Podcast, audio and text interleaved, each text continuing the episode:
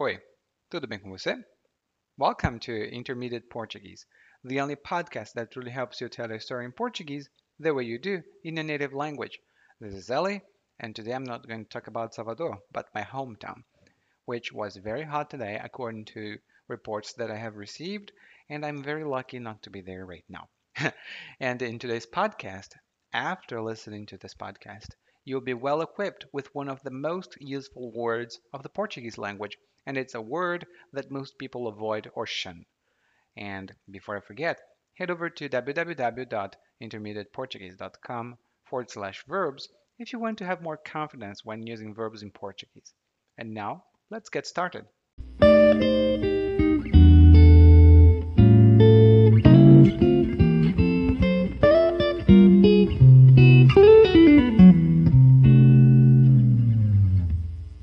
Hoje, a nossa discussão é um pouco diferente e também um pouco mais curta, porque normalmente temos uma longa discussão sobre vocabulário, mas hoje eu tenho um pequeno segredo ou uma pequena palavra que é muito útil no português. E você pode melhorar o seu vocabulário muito, muito, muito só com uma palavra. Os bons escritores de língua portuguesa acreditam que essa palavra não deve ser usada. Eles pensam que ela não é muito boa porque ela não é muito exata. Mas essa palavra nós usamos muito em português falado. Nas nossas conversações, usamos muito, muito, muito. No meu estado, lá no Ceará, também é muito comum utilizar essa palavra para poder falar. E o mais interessante é que com essa palavra você pode conversar sobre qualquer coisa. E a palavra que a gente vai falar é, agora é coisa, inclusive. As pessoas dizem: ah, não, mas coisa não é exata, ela não é uma palavra precisa, não dá para saber o que significa. Mas na verdade ela é uma palavra coringa, que significa que ela pode ser usada em qualquer situação. E se você quiser falar português com maior naturalidade, você vai precisar da palavra coisa e vai precisar também das palavras derivadas ou das palavras formadas com a palavra coisa. Por exemplo, nós podemos utilizar coisa como adjetivo. Dependendo da situação, o significado muda, mas geralmente não é uma coisa, não é uma coisa muito boa, né? Por exemplo, você chega em casa, tenta ligar a televisão, mas a televisão não liga. Então você diz: Eu acho que essa televisão está coisada. Eu acho que essa televisão está coisada.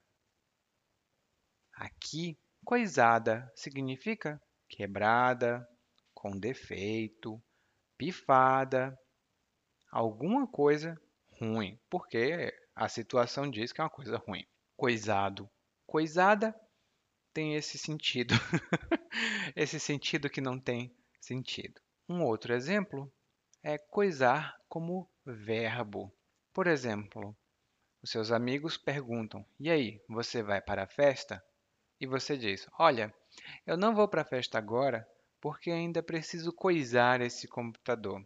Dependendo da situação, coisar o computador pode significar ligar, desligar, consertar, vender, comprar, qualquer coisa. Vai depender da situação. Aqui, com certeza, significa consertar ou mexer no computador, porque, pelo contexto, significa fazer alguma manutenção, talvez. Então, eu não vou para a festa agora porque ainda preciso coisar esse computador. Agora, quando você usar o verbo coisar, tem que ter cuidado, hein? pois quando você diz que duas pessoas estão coisando, isso significa que duas pessoas estão tendo relações sexuais.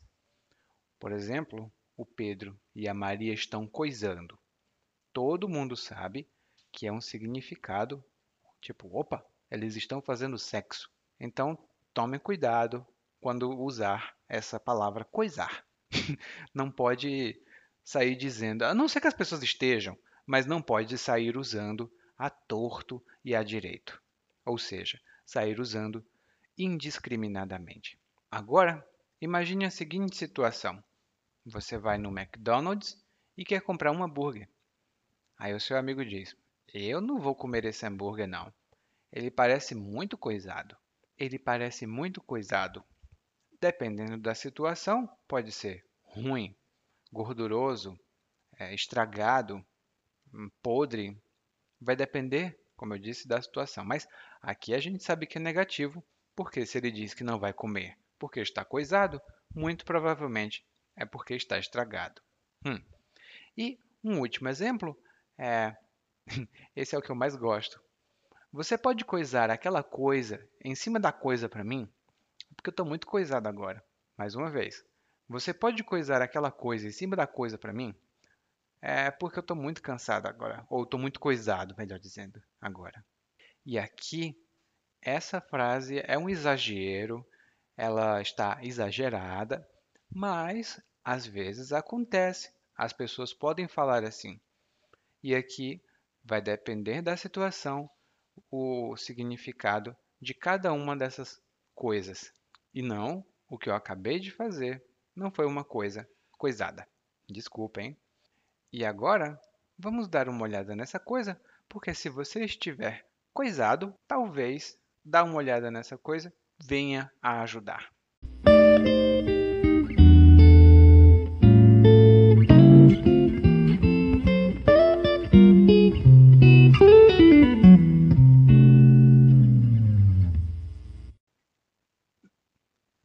Just a quick recap on what we just studied. What you just saw and listened to was a quick explanation about the word coisa, thing, that can be used as a verb, as an adjective, or as a noun in Portuguese. And the main thing here is, depending on the situation, the meaning changes. So context is the most important thing here. In the first example, we have Eu acho que essa televisão está coisada. Eu acho que essa televisão está coisada. And here, coisada is an adjective, and it means something like broken, probably, because the context allows us to think that. Next example, eu não vou para a festa agora porque ainda preciso coisar esse computador. Eu não vou para a festa agora porque ainda preciso coisar esse computador. And here, it, the verb coisar means something like to fix or to take a look at or to do something with, because the context, again, allows us to think that. Depending on the situation, it might mean something completely different. So, eu não vou para a festa agora porque ainda preciso coisar esse computador means roughly, I'm not going to the party now because I still have to fix this computer. And that's how I chose to translate it because that's what the context tells, uh, tells us. Hmm?